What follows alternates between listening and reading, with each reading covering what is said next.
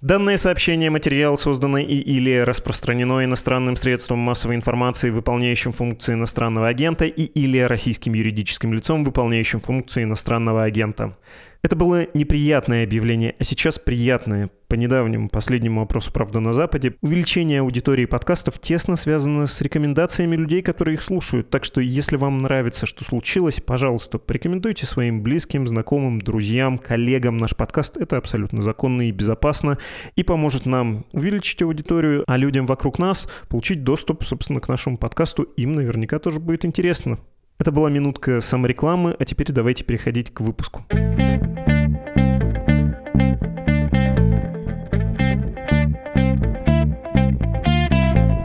Вы слушаете «Что случилось?» подкаст о новостях, которые долго остаются важными. У микрофонов Владислав Горин, это я и Дмитрий Кузнец, редактор рубрики «Разбор Медузы». Дим, привет.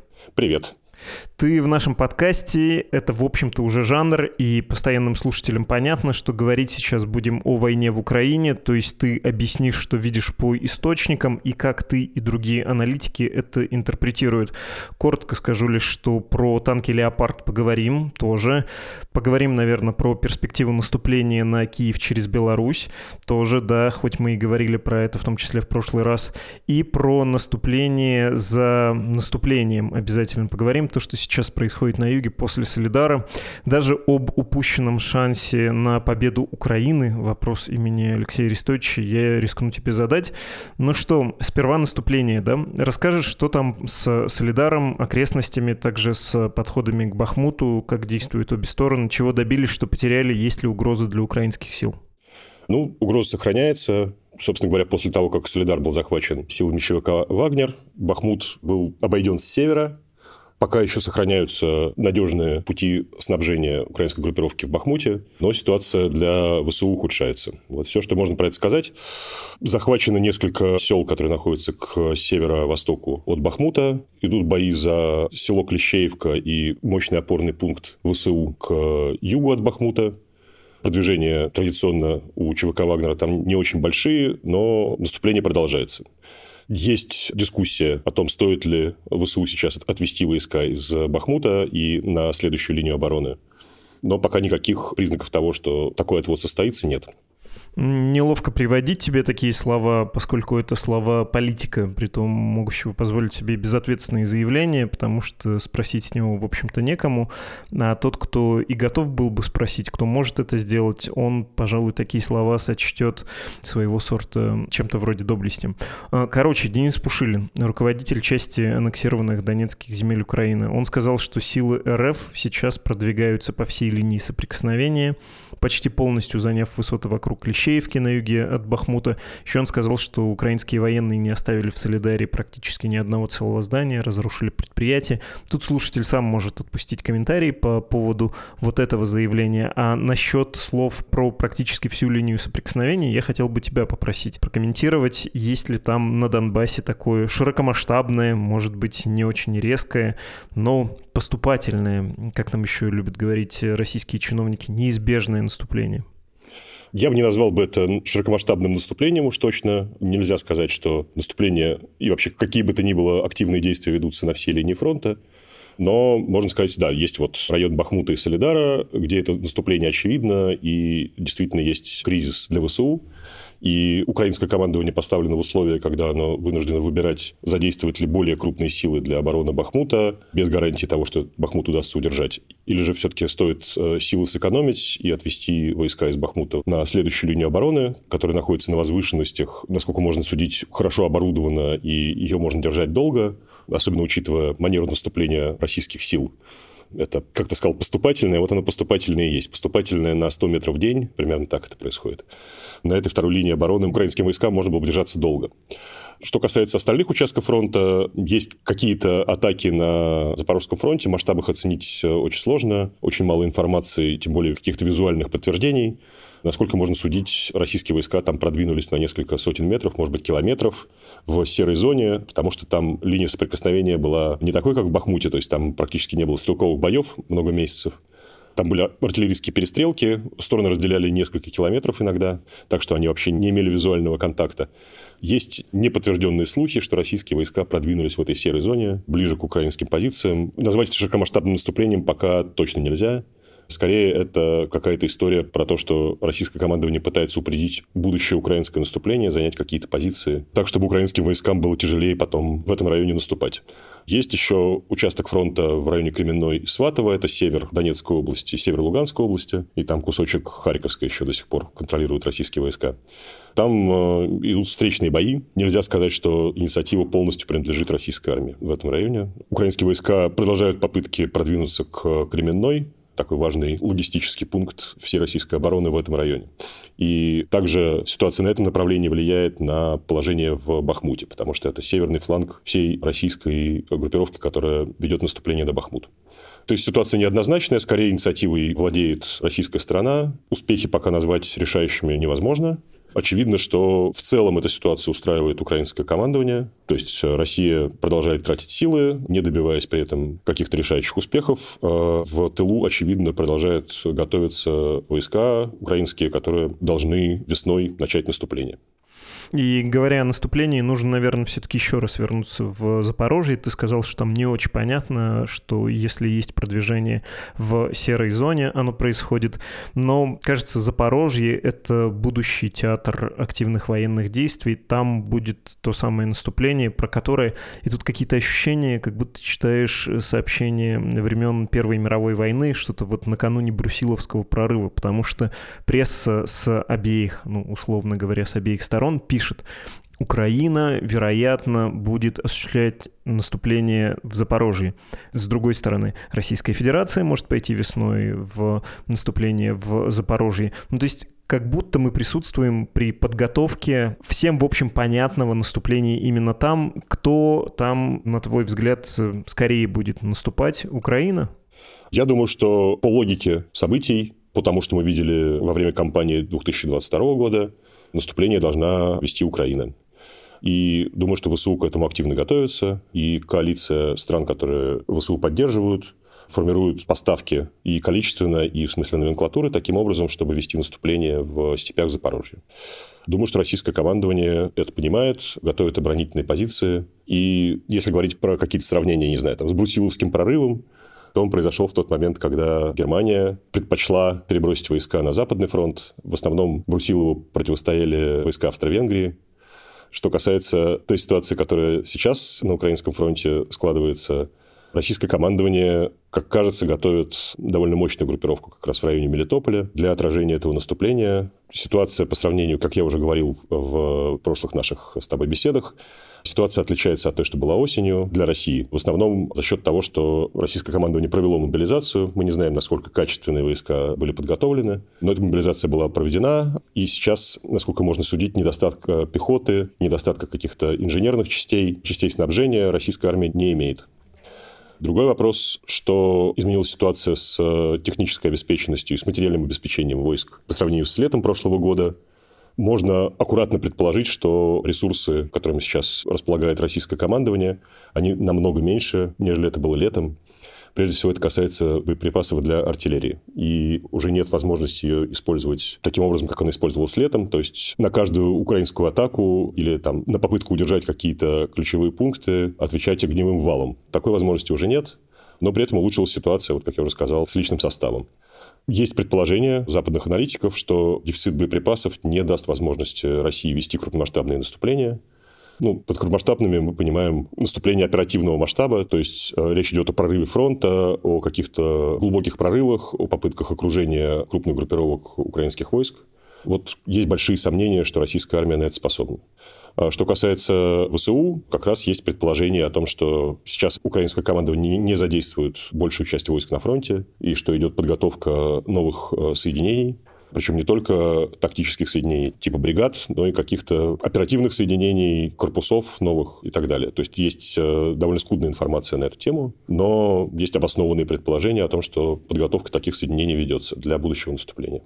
И последнее, что хочется сказать про запорожское направление – Если для России и для российского командования там перспективы не очевидны, грубо говоря, непонятно, куда бить для того, чтобы получить решающее преимущество. Ну, там теоретически возможно наступление на фланг донбасской группировки ВСУ, донецкой группировки даже, так скажем. Но это какая-то очень отдаленная перспектива. А что касается украинского командования, там перспектива очевидна. Удар на Мелитополь успешный, если такой состоится, он обрушит всю оборону южной группировки российской армии. Ты пока говорил, я пытался найти это сообщение со ссылкой на канадскую разведку. Ну, не нашел, перескажу своими словами. Там говорилось про то, что в Запорожье у российской армии недостаточно ресурсов для наступления, но фронт стабилизирован, и в обороне они там могут находиться. Представляешь ли ты себе сценарий, когда Украина переходит там в наступление, и российская армия не отступает, ей удается удержать рубежи, и происходит то же самое, что сейчас происходит с ВСУ и российскими силами на Донбассе, когда атакующая сторона несет потери. Ну, в этой войне, как и в большинстве войн, да, мы наблюдали, что атакующая сторона, особенно бездумно бросающая свои силы вперед, она, в общем, теряет больше людей, если верить там норвежским генералам, точнее одному командующему вооруженными силами, там почти один к двум сейчас соотношение в потерях между Украиной и Россией. В общем, возможен ли, на твой взгляд, провал в наступлении в Запорожье, или ты полагаешь, что прежде киевское командование вело себя осторожно, и оно просто не пойдет в наступление, если не увидит для этого решительных возможностей? Ну, на самом деле мы видели такое наступление неудачное в схожих, скажем так, географических условиях. Это наступление на Херсонскую область. То есть мы как бы знаем, что оно закончилось отводом российских войск из Херсона и с пробережного плацдарма. Но при этом само по себе наступление на земле ВСУ было не очень удачным. Это такая самая мягкая оценка. Насколько мы теперь знаем из э, сообщений западных СМИ, там был снят украинский командующий, сменен. Были тяжелые потери для ВСУ. Это вот при наступлении в голой степи, которая при этом пересечена большим количеством оврагов, балок, ручьев и так далее. И там была хорошо подготовленная российская оборона. И там были весьма боеспособные российские части. И наступление было скорее неудачным для ВСУ.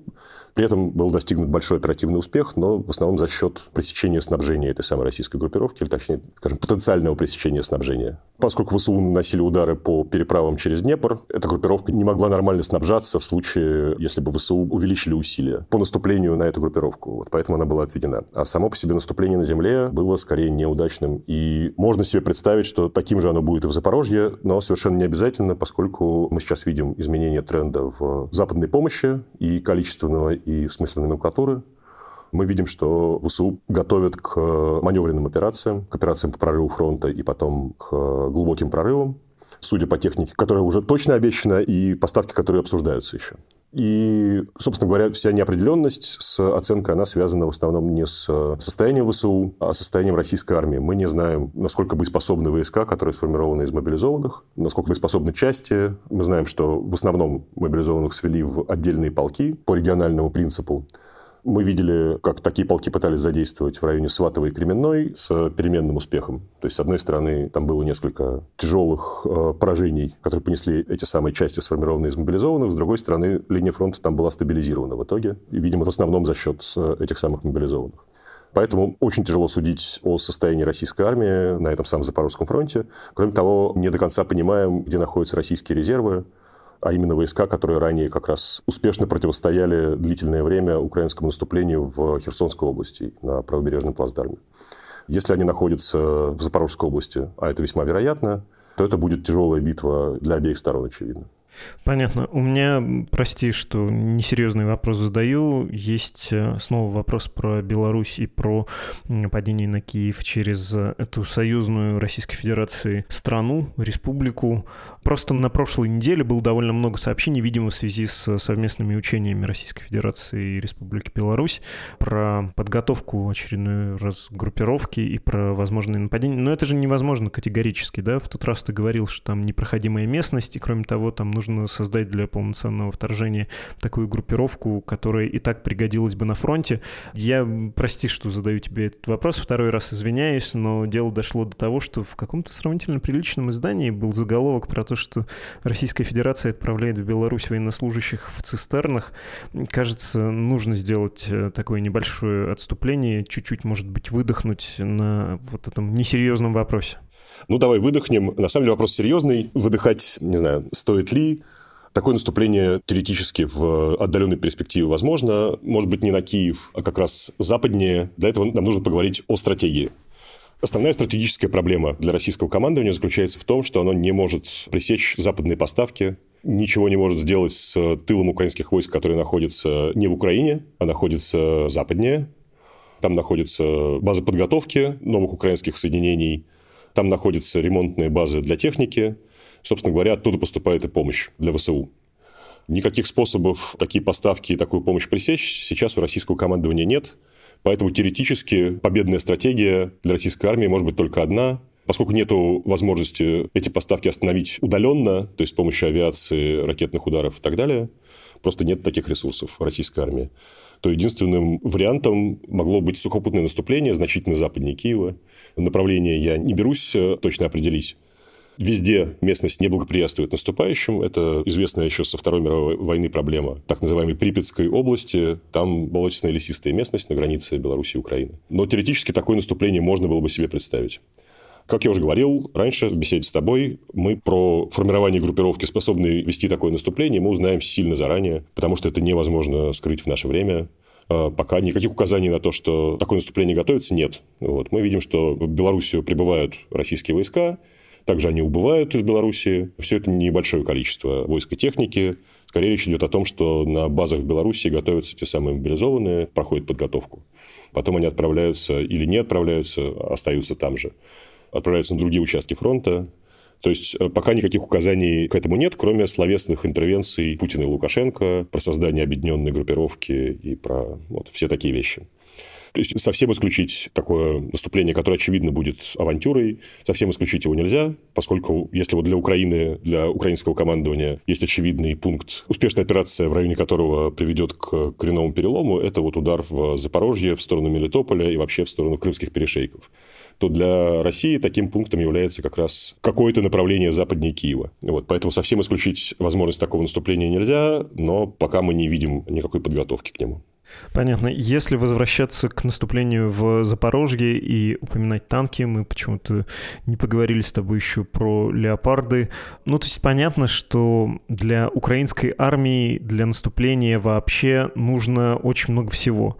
И Украина просто каждый раз, когда просит о поставках оружия или там пытается их ускорить, она настаивает на судьбоносности конкретного вида вооружений. В начале войны говорили про судьбоносность джавелинов, потом хаймарсы звучали звучали просьбы о них, как будто это полпобеды, потом говорили про систему ПВО как еще четверть э, от э, уже имеющейся половины, да, теперь танки звучат как нечто супер важное, но я абсолютно не могу разобраться в том, это очередной медийный прием, хорошо понимающий в медиа команды Зеленского, или это насущная необходимость, и вот только дадут данки, начнется наступление. Вот только распогодится весной, и пойдут э, украинские войска в районе Запорожья лоб в лоб с российской группировкой. Или нет, не так все это просто устроено? Я бы сказал так, что для успешного наступления и вообще для успешного для Украины окончания войны нужна способность ВСУ вести общевойсковые операции.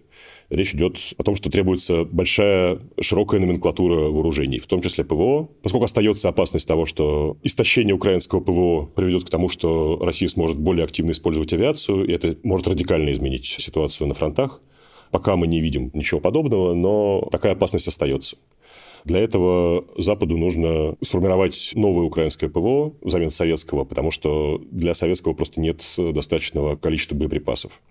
Что касается танков, надо рассматривать эту ситуацию в комплексе. Было объявлено о новом пакете помощи США, который, во-первых, в стоимостном выражении практически рекордный. Во-вторых, он почти более чем наполовину состоит из техники для маневренной войны. Речь идет про БТР и БМП, в том числе современные типа «Страйкер». Это сотни единиц. Очевидно, эти поставки направлены как раз формирование новых соединений ВСУ, которые будут способны вести маневренные наступательные действия. Так же, как и поставки во всей прочей технике до сих пор. Никакая из этой техники не является той самой серебряной пулей, как на Западе говорят. То есть каким-то элементом, способным перевернуть ход боевых действий в одиночку. Ближе всего к этому как раз были ракетные системы залпового огня «Хаймарс», поскольку они позволили украинскому командованию наносить удары по тылу российской армии и нарушить на длительное время снабжение целых российских группировок. Э, ну, наиболее примечательный момент был как раз с Херсоном и с э, правобережным плацдармом российской армии, который практически только из-за действия РСЗО «Хаймас» э, пришлось эвакуировать. Новый пакет поставок говорит о том, что украинская армия готовится вести маневренные наступательные действия, скорее всего, на запорожском направлении, потому что именно там такие наступательные действия возможны, в принципе. Туда же следует отнести возможные поставки западных танков. Сами по себе танки «Леопард-2», тех модификаций, которые планируются к отправке, которые обсуждаются как возможная помощь Украине, они не являются чем-то, чего уже нет на фронте. То есть это танки того же поколения, которыми Украина уже обладает, обладала до войны, и которые были поставлены, танки советского производства из Восточной Европы. Это не самая современная техника. Но при этом речь идет о больших поставках, о большом количестве этих танков, которые будут поставлены. То есть это несколько сотен единиц. Это, опять же, говорит о том, что формируются новые украинские соединения, которые, если они будут сформированы и подготовлены, получат возможность вести мобильные наступательные действия. Слушай, ну, когда ты говоришь про наступление, ты, кажется, даже использовал самое слово «рывок». Я не могу не спросить, и пусть это будет вопрос имени Алексея Арестовича, про необходимость и возможность того самого экстраординарного рывка, так сказал Арестович. Он там еще заявил, что мы упустили не только военный шанс, мы потеряли время, мы упустили общественный шанс внутриполитический и государственный на победу над Российской Федерацией. Ну, то есть понятная история с Арестовичем. Он был советником офиса президента Украины и теперь больше больше не является из слов про ракету, которая разрушила жилой дом в Днепре, и там десятки погибших. И это украинские дела. Тут можно заметить, что, наверное, не во время войны нужно вести такие дискуссии, но это глубоко его дело. Но вот про саму возможность какого-то рывка и перемены военных действий я хочу тебя спросить. Может быть, грустно задаю я этот вопрос, мы просто все еще не осознали, что никакого рывка совершить ни одна из сторон не может, что это и есть равновесие сил, и что дальше только изматывание ресурсное, взаимная эскалация, но это не приведет ни к чему. Нет у тебя такого ощущения, что мы как тот человек, который уже мертв, но просто пока об этом не знает? Давайте так сформулируем. Сейчас идет война на истощение, на изматывание. Совершенно не обязательно она приведет к тому, что равновесие сил не может поменяться. Собственно говоря, смысл войны на изматывание в том, что один из противников может быть измотан раньше и сильнее, чем другой. То есть война на истощение совершенно не обязательно ведет к пату. Э, то, что сейчас сформировался некоторый баланс сил, который не позволяет проводить крупные операции, даже масштабы операции под Харьковом, которые мы видели в начале осени, это факт. Вот. Но совершенно не обязательно этот баланс сохранится, и одна из сторон не сможет получить решающего преимущества. И пока мы видим, судя по увеличению объема и изменению номенклатуры поставок техники и вооружения со стороны Запада, мы видим, что скорее баланс может измениться в пользу ВСУ. Вот. Когда это произойдет и произойдет ли вообще, пока не до конца ясно. Предположим аккуратно, что это может произойти весной. Понятно. Солидар с Бахмутом обсудили, про Беларусь даже грешным делом сказали, про движение на юге и про перспективы южного наступления сказали. Есть еще одна тема, которая в последние дни просто чисто визуально тревожит. Она выбивается из смыслового ряда, но мне кажется, обойти ее крайне сложно.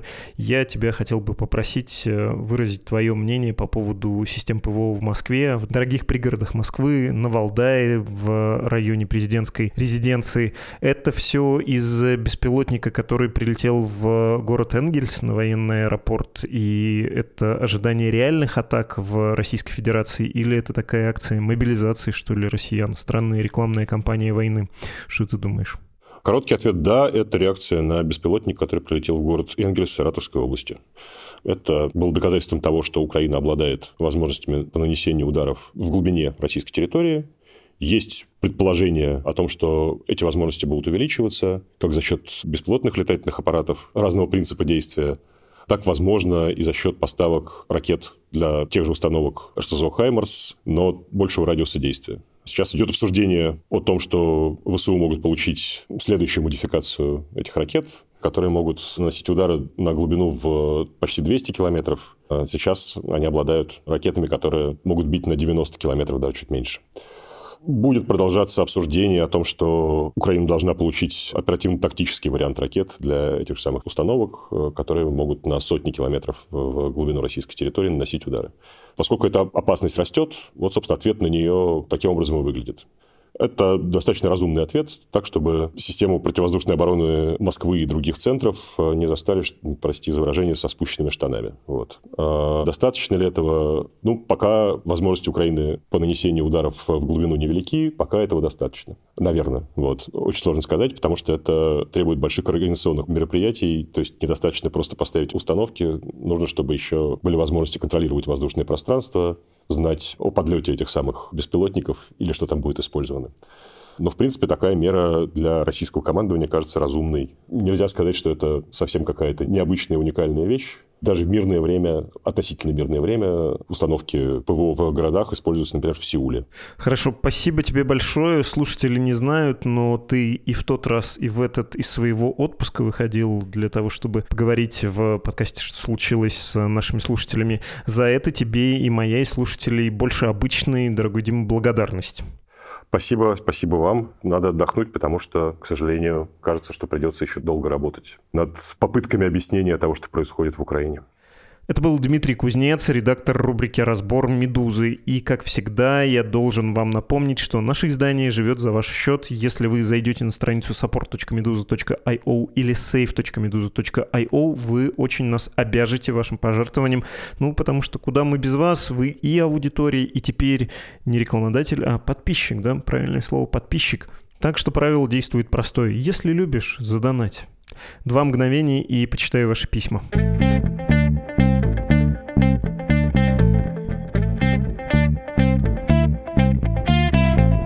Алексей написал, сделайте, пожалуйста, подкаст про ЧВК Вагнера. Сделали, дорогой Алексей, поищите, пожалуйста, причем не раз делали. И в связи с привлечением большого количества заключенных э, средствами ЧВК Вагнера к военным действиям тоже делали про порядки внутри ЧВК. Далер написал, предложил нам сделать про телеграм-каналы. По-моему, я отвечал на такое письмо. И в новогоднем выпуске, там, где журналисты «Медузы» отвечают на вопросы слушателей, был ответ на похожий вопрос и оценка телеграм-каналов, в том числе конкретного, который вы упоминаете.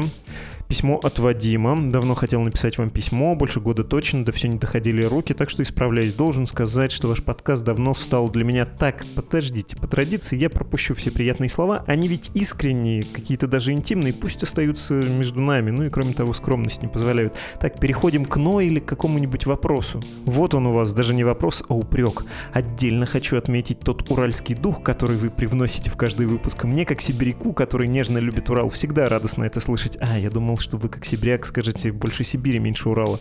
Ваш подкаст — это главная причина, почему, как только у меня появилась зарубежная карта, я оформил донат Медузе. А также точно одна из причин, почему я сейчас не в России, к счастью или к сожалению. Ну, думаю, все-таки к сожалению. Покидать дом — это буквально литературная эпическая трагедия. Прошу вас напомнить слушателям про то, что писать вам письма — это важно, но еще важнее писать политическим заключенным в Россию и Беларусь, ведь мы можем быть для них лучиком света в темном царстве. Спасибо большое, Вадим из Стокгольма, как вы пишете, мрачного и зимнего. Поддерживаю ваш призыв, действительно, разговаривать друг с другом, а тем более с людьми, которым обычный нормальный мир, обычная нормальная беседа сейчас недоступна, важно вдвойне и втройне. Спасибо всем, кто написал. Напоминаю, что ящик для ваших писем подкаст собакамедуза.io. Порекомендуйте наш подкаст вашим знакомым, друзьям и коллегам. Это позволит им узнать, а что случилось. Ну и кроме того, может быть, увеличит аудиторию нашего подкаста. Ха-ха. И да, наш подкаст посвящен новостям, которые долго остаются важными. До встречи.